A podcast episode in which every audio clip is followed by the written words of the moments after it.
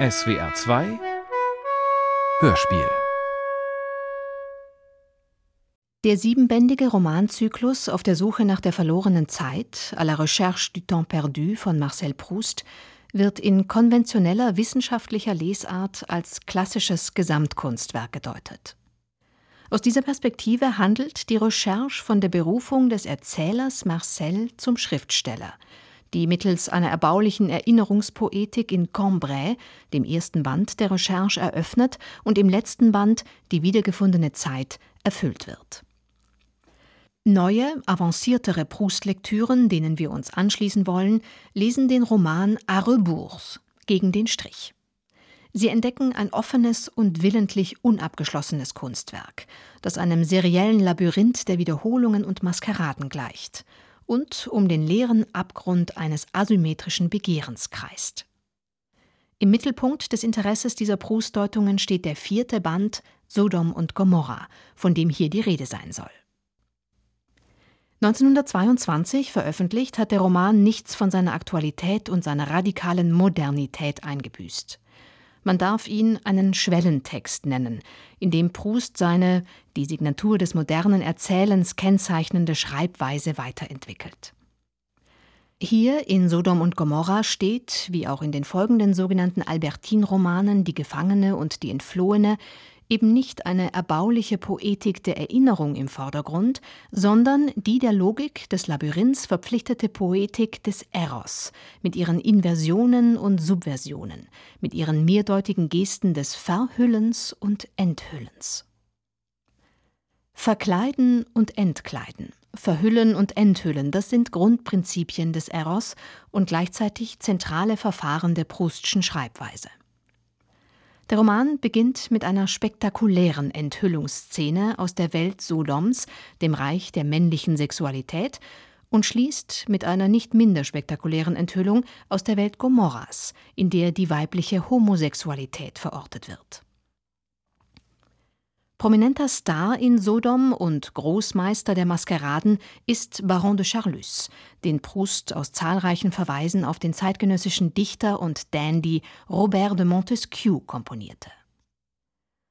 Protagonistin der Welt Gomorras ist eine gewisse Albertine Simonet tatverdächtig der lesbischen Liebe und Objekt der eifersüchtigen Begierde des Erzählers Marcel, seit er das provokante Sports Girl im zweiten Band der Recherche, dem Roman Im Schatten junger Mädchenblüte, am Strand von Balbec gesichtet hat, umgeben von ihrer Petite Bande, ihrer Gang oder besser ihrer Mädchenbande, wie es in der neuen Übersetzung von Bernd-Jürgen Fischer so treffend wie salopp heißt. Als Ouvertüre zur Proustschen Poetik des Eros gilt die berühmte Voyeur-Szene zu Beginn des Romans. Als interessierter Botaniker getarnt versteckt sich Marcel als Erzähler-Voyeur im Hof des Stadtpalais der Guermantes und beobachtet, wie der alternde Baron de Charlus gleich einer dicken Hummel auf seine Orchidee auf den jungen Mann Jupien wartet. Dieses Setting ähnelt und verweist auf die berühmte Montjouvin-Szene in Prousts Roman Auf dem Weg zu Swann, dem zweiten Teil des ersten Bandes der Recherche. Hier hat sich der jugendliche Erzähler im Gebüsch versteckt, um den lesbischen Eros zu beobachten.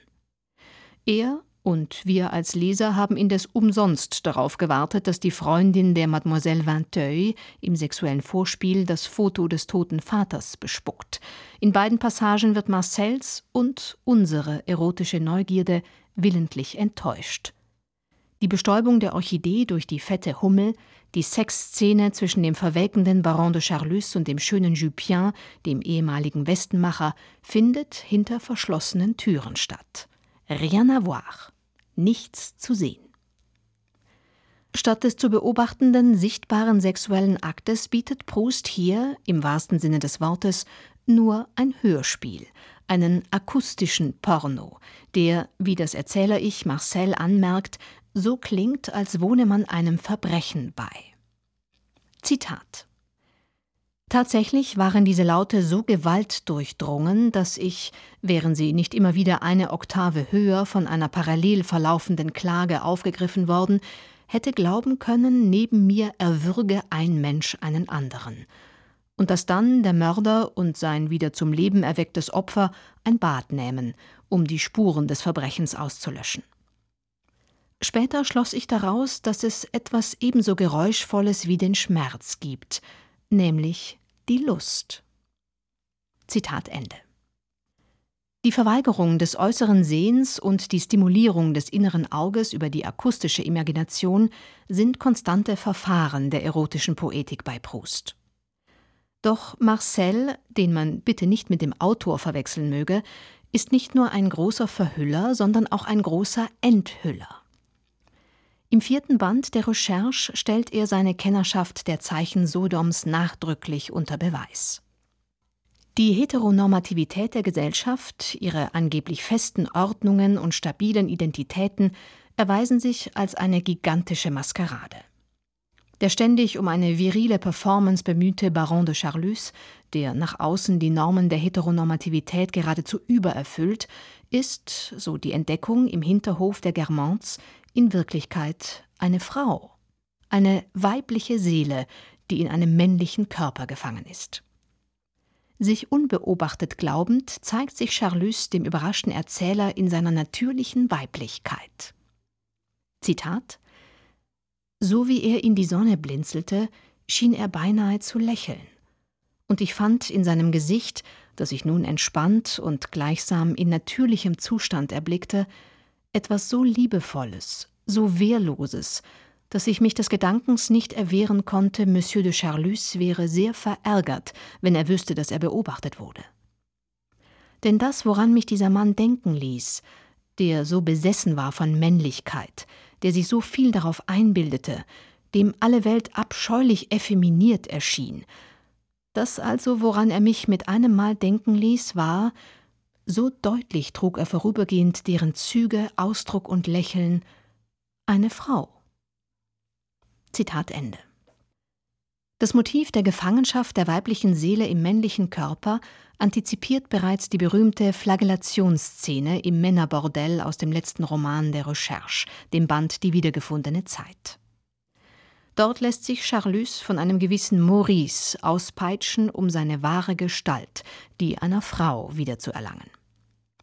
Diese Szene verbirgt überdies, eine kleine Anmerkung für Freunde des literarischen Verweissystems, auf Prousts eigene Lektüren, eine Passage aus Tausend und eine Nacht.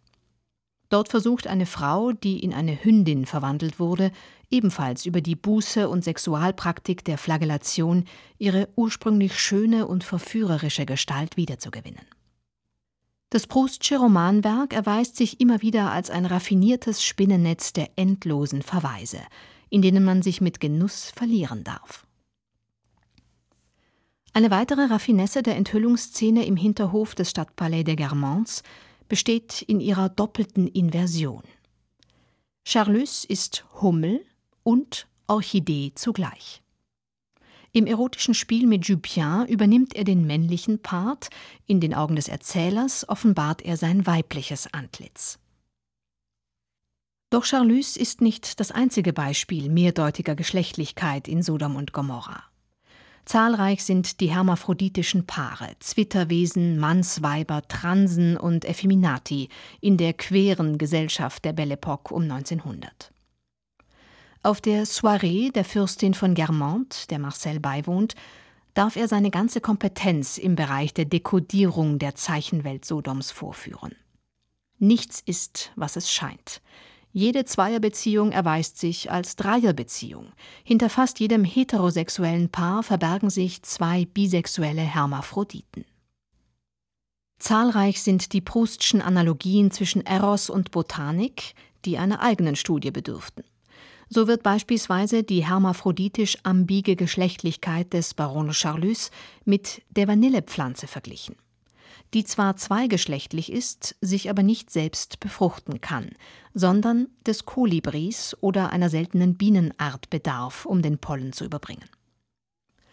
Das Glück der wundersamen Kopulation zwischen dem alten Baron de Charlus und dem jungen Jupien ist für den Erzähler ebenso wundervoll wie die Bestäubung der Vanillepflanze.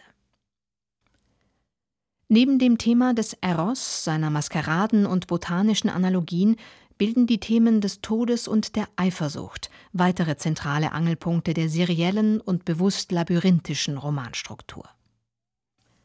Der erste Teil von Sodom und Gomorra spielt mit der Hofszene und der Soiree bei den Guermantes in Paris. Im zweiten Teil begeben wir uns innerhalb der Recherche noch einmal nach Balbec, jenem dem normannischen Seebad Cabourg nachempfundenen mondänen Badeort. Hier ist Marcel vor Jahren dem Objekt seiner Begierde und obsessionellen Eifersucht, Albertine Simonet, zum ersten Mal begegnet. Proust erzählt davon im zweiten Band der Recherche, dem Roman Im Schatten junger Mädchenblüte. Wie bereits der Romanist Lucius Keller gezeigt hat, fungieren als Rahmung dieses zweiten Balbec-Aufenthalts in Sodom und Gomorra die Leitmotive Tod und Eros.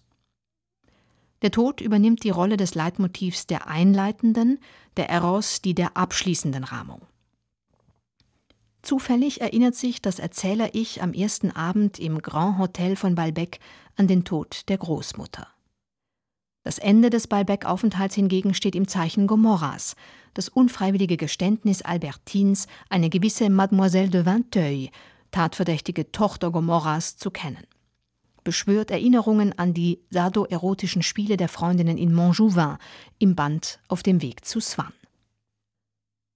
Das Lügengewebe der Albertine, ihre wahren und falschen Geständnisse generieren im Kopf Marcells ständig neue Eifersuchtsfiktionen, die das Drama der Asymmetrie des Begehrens in den später folgenden Albertine-Romanen Die Gefangene und die Entflohene bereits vorwegnehmen. Im Gegensatz zur Zeichenwelt Sodoms, deren Expertise Marcel schon mehrfach unter Beweis gestellt hat, bleiben die Zeichen der Welt Gomorras, zu der der eifersüchtige Erzähler nur begrenzt Zugang hat, oft verschlossen oder nur über Dritte vermittelt. Als Vermittler und Voyeur erster Ordnung erweist sich Dr. Cotard. Er dechiffriert die Codes und öffnet den Blick auf den Tanz der Brüste, den lesbischen Walzer, den Albertine und André im Casino von Incarville tanzen. Die Modernität und Aktualität des Romans verdankt sich nicht nur seiner subtilen Analyse der Mechanismen und Zusammenhänge von Eifersucht, Voyeurismus und Geständniszwang, sondern auch seiner komplexen Beobachtung der zeitgenössischen Technologien Eisenbahn, Automobil, Telefon und Fotografie, deren Wirkung auf die Wahrnehmung im Roman erprobt und reflektiert wird. So ist die plötzliche Erinnerung an den Tod der Großmutter eng mit den Reflexionen über das Paradoxon ihrer Anwesenheit und Abwesenheit, ihrer Vertrautheit und Fremdheit im Medium der Fotografie verbunden. Und, um an dieser Stelle das komplexe Spiel der Spiegelungen bei Proust zu betonen, das Medium der Fotografie wird hingegen auch, wie schon in der Montjouvin-Szene in Cambrai, mit dem Eros verknüpft. In Sodom und Gomorra mag eine Szene bezeichnend sein. Der lüsterne und geschäftstüchtige Aufsteiger Morel geht in Balbec auf ein finanziell lukratives Angebot des Prinzen von Guermantes zum Sex ein, obgleich er um die Eifersucht von Charlus weiß. Bei der Begegnung mit dem Prinzen sieht Morel im Salon die Fotografie des Baron de Charlus. Sie verführt den Geiger Morel aber nicht zur Inkonstantia, zur Untreue, sondern zur Constantia und führt ihn schreckerfüllt zurück zu seinem Gönner und geliebten Charlus. Hier offenbart sich die latente, magische Kraft der Fotografie. Machtvoll weist der in der Fotografie medialisierte stumme Voyeur Charlus den Geiger Morel in die Schranken. Und, auch das ist nichts Neues, unsere Neugierde auf das explizit Sexuelle wurde bereits in der vorangegangenen Bordellszene mit dem Prinzen einmal mehr willentlich von Proust enttäuscht – Rien à voir. Nichts zu sehen. Die erotische Übertretung, die sexuelle Vereinigung des Prinzen von Guermantes mit dem plebejischen Morel findet nur in unserer eigenen Imagination statt.